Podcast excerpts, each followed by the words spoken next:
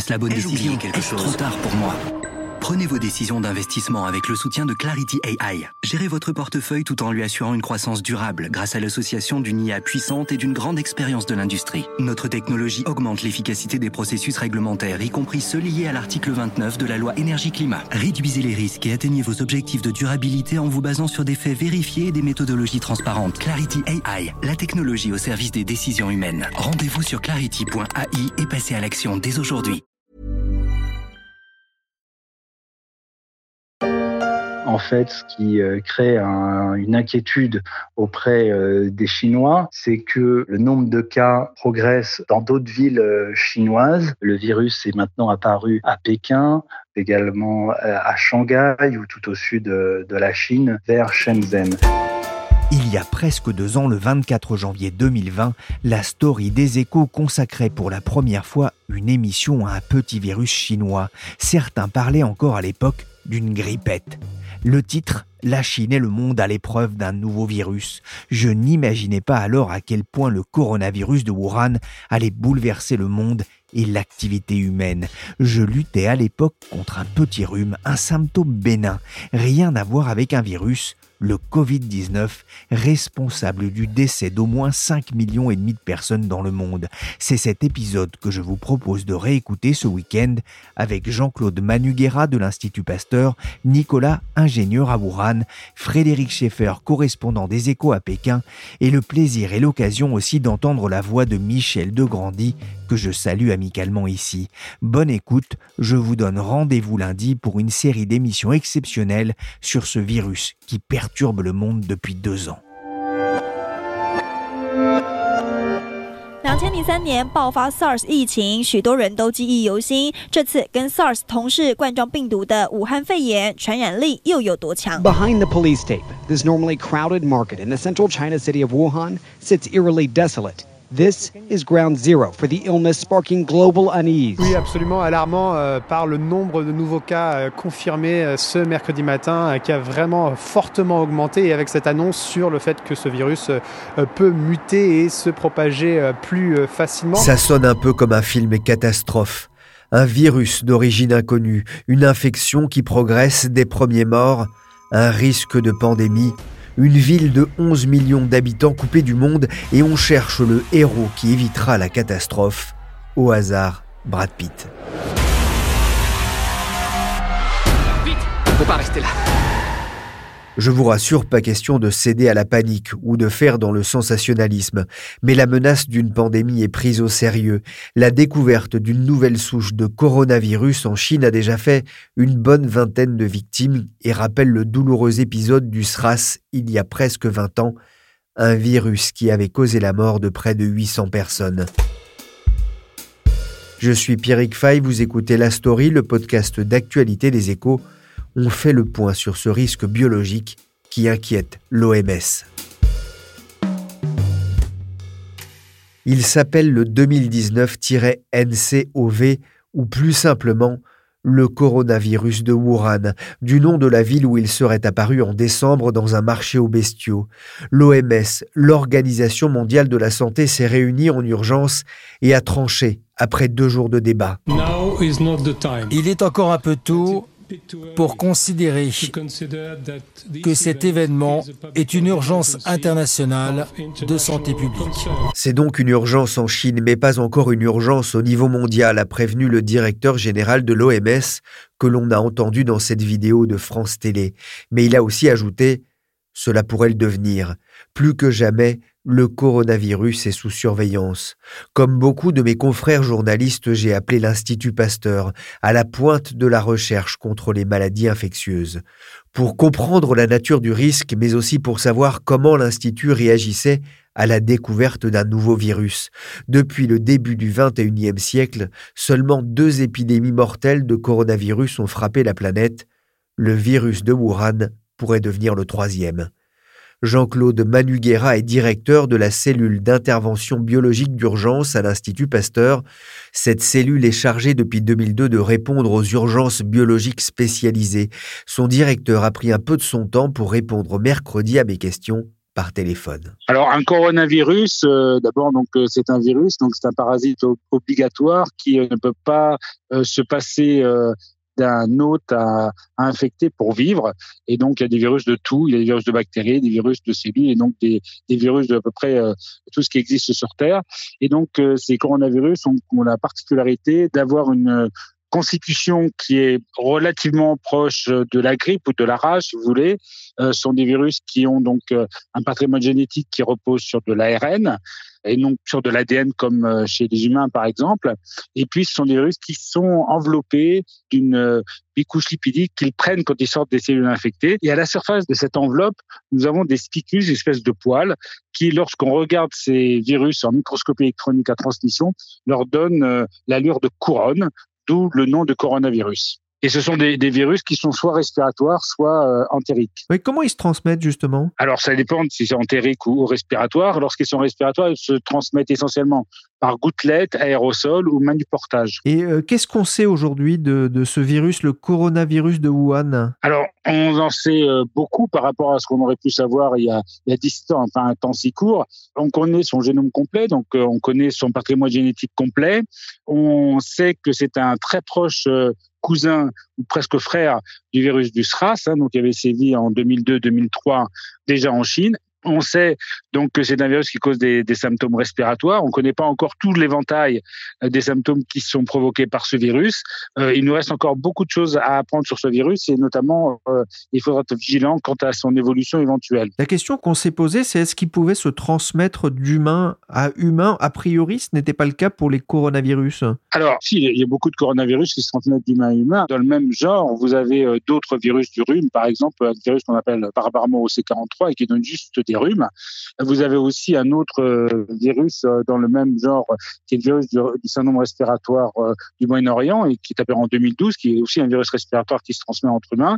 Et puis, donc, ce virus, au départ, on n'avait pas de notion de transmission interhumaine, euh, mais depuis, euh, force est de constater qu'il y a eu des transmissions interhumaines. Ce qu'on ne sait pas, c'est l'étendue et l'efficacité de cette transmission interhumaine. Et ça, c'est un, élément, un caractère qu'il va falloir euh, surveiller et quantifier très vite. À partir de quand l'Institut est-il averti d'un risque potentiel lié à un virus d'origine inconnue, comme c'était le cas? Alors, je n'ai pas la date en tête, mais vous savez, tous les instituts ont été prévenus pratiquement en même temps, puisque les réseaux sociaux en ont parlé, les organisations internationales aussi ont partagé via les réseaux sociaux également. Et donc très très vite, nous avons été euh, alertés sur euh, l'existence de ce nouveau virus, avant même d'ailleurs que euh, nous connaissions exactement sa nature, donc coronavirus, et que nous connaissions sa séquence, qui a été très très vite d'ailleurs partagée par les autorités chinoises, notamment nos collègues de l'Institut de virologie de Wuhan. Qu'est-ce qui se passe à ce moment-là à l'Institut? Alors à l'Institut, comme dans toutes les institutions qui sont partie prenante dans la lutte contre les épidémies, il se passe comme un peu partout aussi, hein, c'est-à-dire on fait des réunions pour savoir euh, quelles sont euh, les informations qu'on peut partager parce que chacun d'entre nous a des spécialités différentes. C'est la confrontation des données des différentes disciplines qui nous permettent d'avancer entre épidémiologistes, virologistes, acteurs de, de, la santé publique. Et puis, euh, nous entrons aussi en contact avec nos collègues, soit de Santé publique France, soit de l'Organisation mondiale de la santé, ou évidemment du ministère de la Santé. Et en interne, nous organisons donc comment nous allons riposter en sachant que nous avons déjà une organisation qui marche euh, notamment 24 heures sur 24, 7 jours sur 7 à l'Institut Pasteur. Nous avons aussi le centre de référence nous avons déjà des protocoles pour la prise en charge de patients et de prélèvements surtout à l'Institut Pasteur de virus similaires. Et donc ce que nous faisons, c'est nous adaptons nos protocoles qui existent déjà avec les données euh, spécifiques de ce nouveau virus qui évolue euh, de jour en jour et même d'heure en heure. Un virus inconnu proche du SRAS. Il a été détecté en Corée du Sud, au Japon, à Shanghai, en Thaïlande et dernière en date en Australie où une personne a été mise en quarantaine.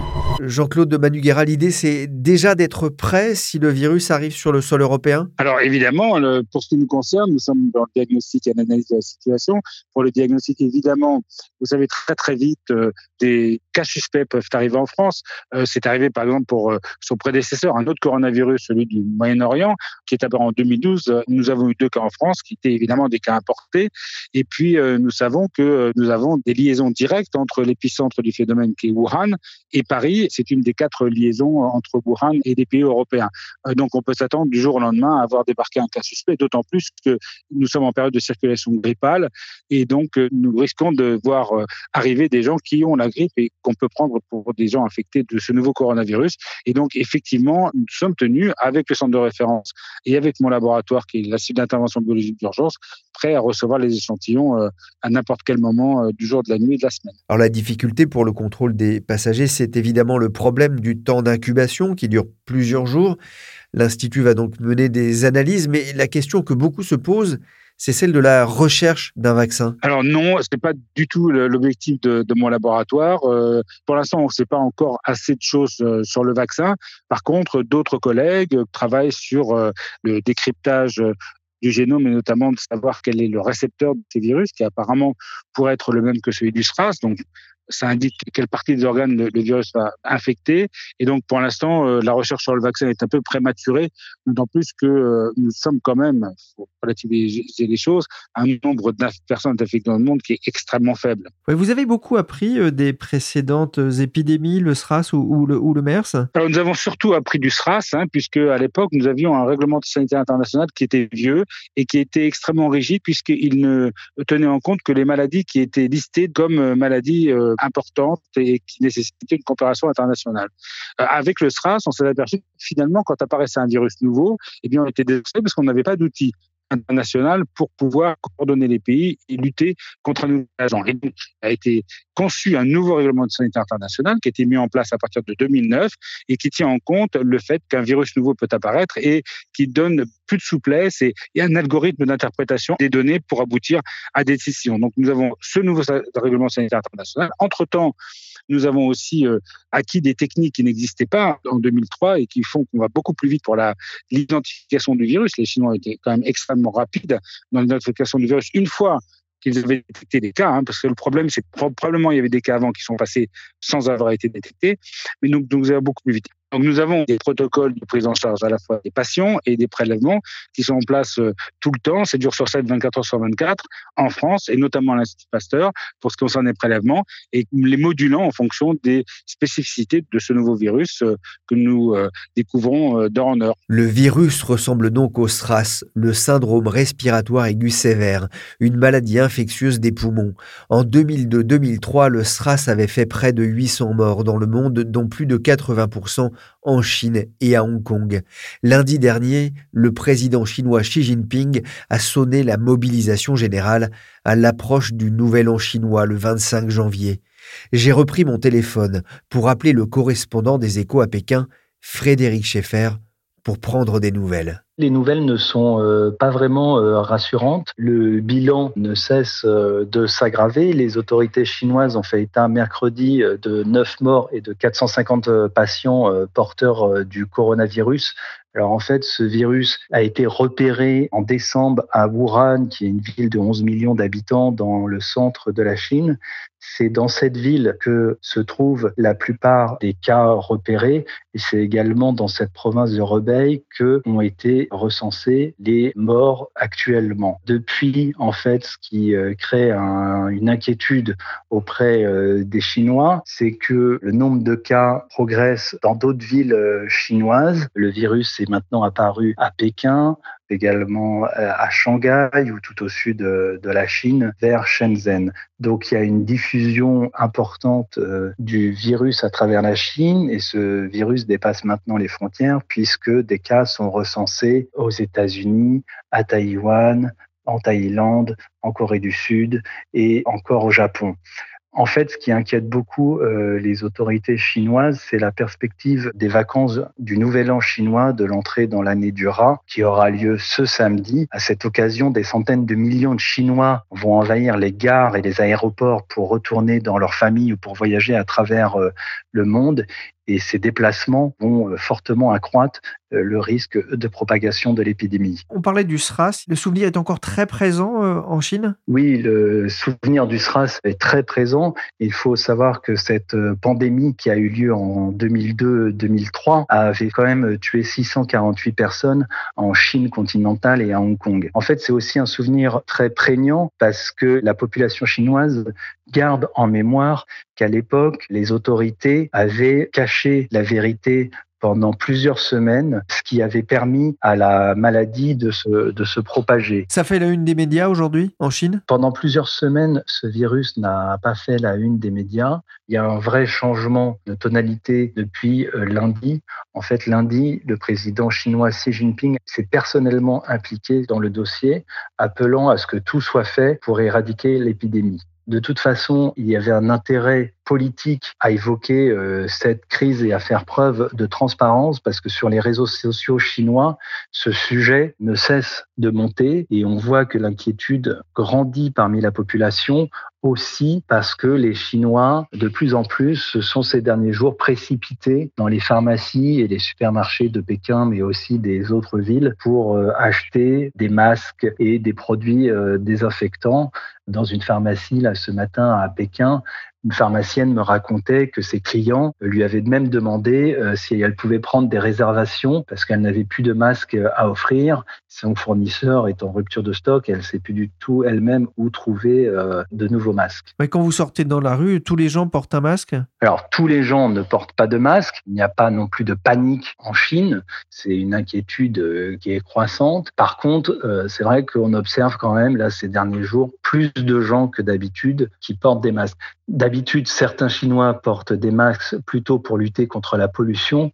Là, on voit une recrudescence des masques en papier ces derniers jours par mesure euh, de prévention euh, face à l'épidémie. On voit également que sur le YouTube chinois, les vidéos consacrées euh, au sujet du virus sont désormais euh, plus populaires que les vidéos euh, des célébrités ou les vidéos consacrées aux cosmétiques.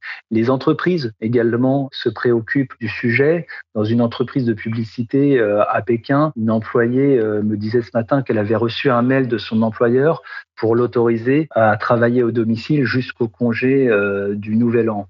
Dans d'autres entreprises, il y a des masques qui ont été distribués également aux employés. Depuis que j'ai parlé avec Frédéric au téléphone, tout s'accélère. Et c'est ce qu'il y a d'inquiétant avec ce virus. Pékin a ainsi annoncé jeudi l'annulation des festivités du Nouvel An chinois qui démarre vendredi pour une semaine. La cité interdite a fermé aussi ses portes jusqu'à nouvel ordre, tout comme le parc Disneyland de Shanghai. Les autorités chinoises prônent la manière forte pour éviter la propagation du virus, allant jusqu'à mettre en quarantaine des villes entières. C'est le cas de Wuhan, 11 millions d'habitants, d'où serait originaire le virus, une mesure radicale difficilement imaginable vue de France une ville à l'arrêt, selon France 24. Pour endiguer l'épidémie, les mesures sont drastiques.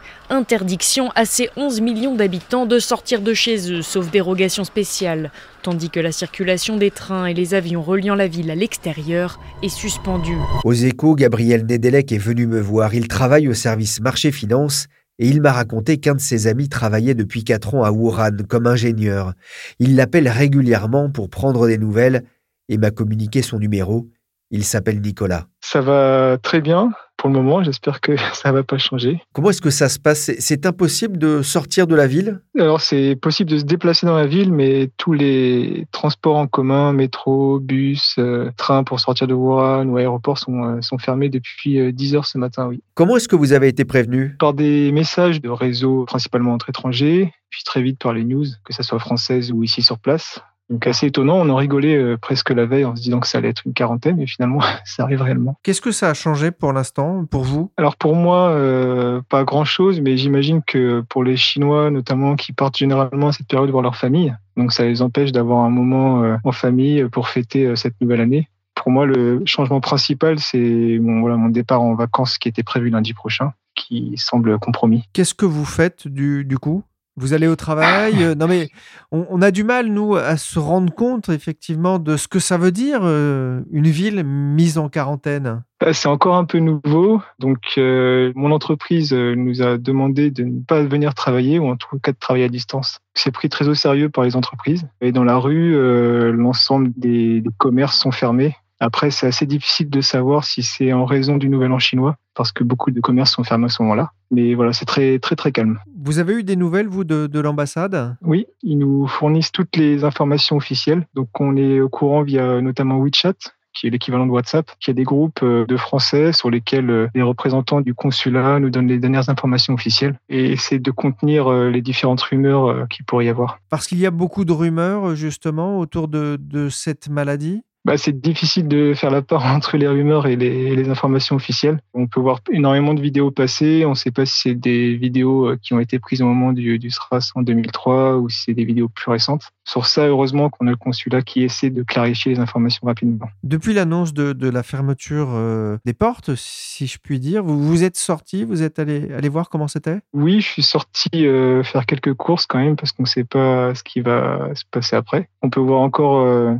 pas mal de personnes dans les rues, quasiment toutes avec un masque. Beaucoup de personnes font les courses, euh, peut-être déjà pour avoir de quoi euh, passer une nouvelle an en famille, mais aussi pour euh, peut-être faire quelques réserves si ça continue pendant quelques jours ou semaines. Quand vous avez appris l'arrivée de ce nouveau coronavirus, il y a quelques jours, hein, ça a été révélé, et que ça venait de la ville de... où vous étiez, vous vous êtes dit quoi? Pas grand-chose, on ne prend pas ça très au sérieux, je pense, au départ. Puis euh, plus les news euh, tombent de jour en jour, euh, plus on se rend compte que finalement c'est peut-être plus sérieux que ce qu'on pense. Mais voilà, la première impression n'a pas été la peur ou quoi que ce soit. C'est juste étonnant qu'on parle de Wuhan, en particulier dans les journaux en Europe, ce qui reste assez rare. En tout cas, vous-même, vous avez l'air assez calme face à, à cette situation bah, C'est difficile de réagir autrement, malheureusement. Enfin, ou heureusement, je ne sais pas. On ne se rend pas vraiment compte euh, de l'échelle du virus, si c'est grave ou pas grave. On essaie de suivre les conseils qu'on nous donne. C'est difficile de répondre. J'en discute avec euh, avec mes amis euh, qui sont tous coincés et pour le moment il n'y a pas d'inquiétude, hein, mais euh, mais en effet on se demande combien de temps ça va durer et s'il n'y aura pas d'autres restrictions à suivre. Voilà, on est un peu dans le flou. On nous conseille de rester cloîtré, c'est un peu fort, mais le plus possible chez nous, sortir si on en a vraiment besoin. Pour le moment, on va suivre ces conseils en évitant de, voilà, les contacts avec euh, d'autres personnes ou la foule. Ou, euh, voilà. Alors que la ville de Wuhan est en quarantaine, j'ai lu dans une dépêche AFP que la Chine va construire en 10 jours un hôpital de 25 000 mètres carrés dans cette ville pour accueillir un millier de patients souffrant de cette pneumonie virale. Le monde est donc en alerte face à ce nouveau virus, même si celui-ci semble pour l'heure moins agressif que le SRAS et surtout que le MERS, le syndrome respiratoire du Moyen-Orient, qui avait fait 858 morts. Son taux de mortalité serait heureusement bien moins élevé. Un tiers des malades du MERS avaient ainsi perdu la vie. Plus qu'un symbole, la cité interdite le redevient vraiment, fermée au public jusqu'à nouvel ordre. Des villes en quarantaine, des réseaux de transport à l'arrêt, des festivités du Nouvel An annulées à un moment clé pour le pays, la Chine, déjà pénalisée par la guerre commerciale avec les États-Unis, affronte une nouvelle épreuve qui pourrait perturber son économie. S'il est bien sûr trop tôt pour tirer les leçons de cette crise sanitaire, je me suis demandé si l'économie chinoise pouvait être fragilisée, comme ce fut le cas en 2000 avec le SRAS. J'ai donc demandé à Michel Degrandy, journaliste aux échos, s'il y avait des raisons d'être inquiet. S'inquiéter, oui, pour plusieurs raisons. Déjà d'un point de vue sanitaire, parce que cette épidémie a l'air de s'étendre très rapidement. Et donc, on peut aussi s'inquiéter des, conséquences. C'est-à-dire aujourd'hui, on voit que la Chine agit de façon extrêmement efficace. Elle a mis la ville euh, de Wuhan, là où le, virus s'est développé, en quarantaine. Enfin, plus qu'en quarantaine, elle a fermé la ville au mouvement d'entrée et de sortie. Il y a des manifestations, effectivement, pour le Nouvel An qui sont annulées. Donc, euh, il y a de toute manière déjà des conséquences à très court terme.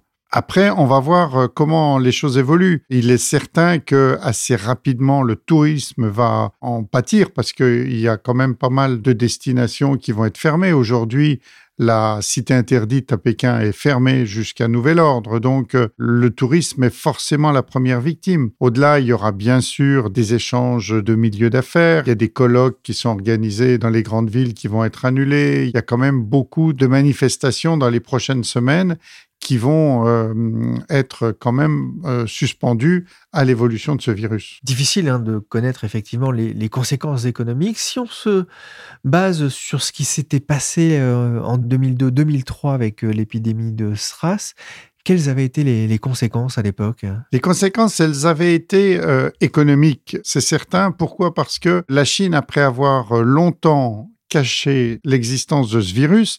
Il faut se souvenir qu'à l'époque, euh, les autorités de Pékin ont mis un mois avant de reconnaître l'existence du premier cas, ce qui est quand même énorme quand on voit la vitesse à laquelle se répand cette, euh, cette épidémie. Ce qui tranche avec le cas aujourd'hui, hein, où voilà, aujourd'hui, hein. les autorités jouent la transparence. On ne sait pas si les chiffres qu'ils donnent sont exacts, mais au moins, il y a une volonté de transparence parce que 17 ans plus tôt, le fait d'avoir caché comme ils l'ont fait a quand même coûté très cher à la Chine. Ça a coûté en termes de coûts de santé publique et d'impact sur le PIB. Le, coût a été évalué par la Banque asiatique de développement à 4 milliards de dollars. Pour l'ensemble de l'Asie, le coût a été de 18 milliards de dollars parce que il y a eu un coût extrêmement important euh, supporté par Hong Kong. Donc, euh, il y a forcément des effets sur l'économie, mais il y a aussi des effets sur l'image du pays. Pourquoi? Parce que déjà, en 2003, la Chine a caché. Et c'est sous la pression de l'Organisation mondiale de la santé et, il faut le dire aussi, de la presse internationale, que vers la mi-avril de cette année 2003, les autorités chinoises ont entamé une opération vérité qui a conduit immédiatement à multiplier les chiffres par 10 et donc euh, à semer en même temps une panique parmi la population, une panique qui euh, se retrouvera aussi dans la vie des entreprises. Il faut se souvenir qu'à cette époque, ça faisait deux ans que la Chine était rentrée à l'OMC, elle avait réussi son entrée dans la globalisation, elle faisait un peu office de bon élève, tout le monde regardait la Chine. Soudain, avec ce virus, on a vu des cadres supérieurs pris de panique qui se sont envolés vers des destinations comme le Canada ou l'Australie, où ils avaient un autre euh, passeport qui leur permettait d'aller se mettre à l'abri et, et, leur famille. On a vu des entreprises entières laissés en déshérence par leur euh, cadre supérieur. Et donc tout le monde s'est dit, y compris les entreprises étrangères, elles se sont dites, mais finalement ce pays qui avait l'air d'être mis sur des rails, qui se développait avec des taux de croissance euh, à faire rêver plus d'un pays occidental, eh bien finalement, est-ce qu'il n'était pas en train de reposer sur du sable? Et donc l'image de la Chine à ce moment-là a vraiment été écornée. Mais depuis, l'économie chinoise a, a changé? En fait, c'est toute la structure du pays qui a changé. Il faut voir qu'aujourd'hui, la Chine dispose à peu près des deux tiers du réseau mondial de trains à grande vitesse. Ce qui fait que les échanges à l'intérieur de la Chine, et on va le voir dans les prochains jours, puisque le nouvel an lunaire est à la fin de la semaine, toutes les familles se regroupent, donc il y a énormément de voyages à l'intérieur du pays. Donc c'est un pays qui aujourd'hui euh, se déplace bien plus rapidement qu'il y a 17 ans. Les réseaux sociaux permettent de corriger les manques euh, ou les errances des organisations officielles sur les chiffres, sur les situations. Donc c'est un pays qui peut bien plus difficilement qu'il ne le faisait en 2003 cacher la vérité. Et c'est un pays qui a changé économiquement et qui fait qu'il serait aujourd'hui plus apte à supporter euh, les conséquences d'une telle crise sanitaire? Il est encore tôt pour le dire parce que oui, le pays a, changé euh, sur le plan économique. Maintenant, il faut voir comment ce virus va paralyser l'économie. La ville de Wuhan, par exemple, qui est dans le centre du pays, c'est la ville des Français par excellence. Pourquoi? Parce que depuis les années 90, c'est là que se trouvent les usines du groupe Citroën. Donc il y a énormément de Français à Wuhan. Il y a des échanges entre universités, enfin il y a, beaucoup de choses. La France, par exemple, est le seul pays européen avec euh, l'Italie à avoir des vols directs entre cette ville et Paris ou Rome ce qui fait qu'il y a effectivement des échanges particuliers. Cette ville de 11 millions d'habitants est aujourd'hui complètement isolée. Quelles vont être les conséquences? Pour l'instant, on ne peut pas savoir. Mais il est certain qu'à moyen terme, d'ici la fin de l'année, on verra comment ce virus a, impacté l'économie chinoise. Alors on parle de la Chine, mais il y a une autre composante euh, de la Chine, c'est Hong Kong, qui avait été durement touché aussi par euh, le SRAS. On l'a un peu oublié, mais il y avait quasiment eu autant de morts qu'en Chine continentale. Est-ce que le choc pourrait être plus dur à supporter en cas d'arrivée de, ce virus à Hong Kong pour euh, la cité? Hong Kong est déjà euh, lourdement frappé par euh, les, manifestations pro-démocratie qui durent depuis des mois, et donc l'économie est déjà fortement fragilisée. Il est sûr qu'une crise sanitaire qui vient se greffer à cette situation ne peut qu'avoir des effets euh, encore plus négatifs. Donc euh, effectivement, Hong Kong est une cible potentielle. Il y a, en 2003, le coût payé par Hong Kong avait effectivement été très élevé. Merci Michel Degrandi, journaliste aux échos. Merci aussi à Frédéric Schaeffer, correspondant du journal en Chine. Merci surtout à Nicolas pour son témoignage depuis la ville de Wuhan. Merci enfin à Jean-Claude Manuguera de la cellule d'intervention biologique d'urgence de l'Institut Pasteur. La story, le podcast d'actualité des échos, s'est terminé pour aujourd'hui. L'émission a été réalisée par Willy Gann, chargé de production et d'édition Michel Varnet. Vous pouvez nous suivre sur toutes les plateformes de téléchargement et de streaming. N'hésitez pas à vous abonner et à nous donner 5 étoiles si l'émission vous a plu. Pour l'information en temps réel, c'est sur leséchos.fr.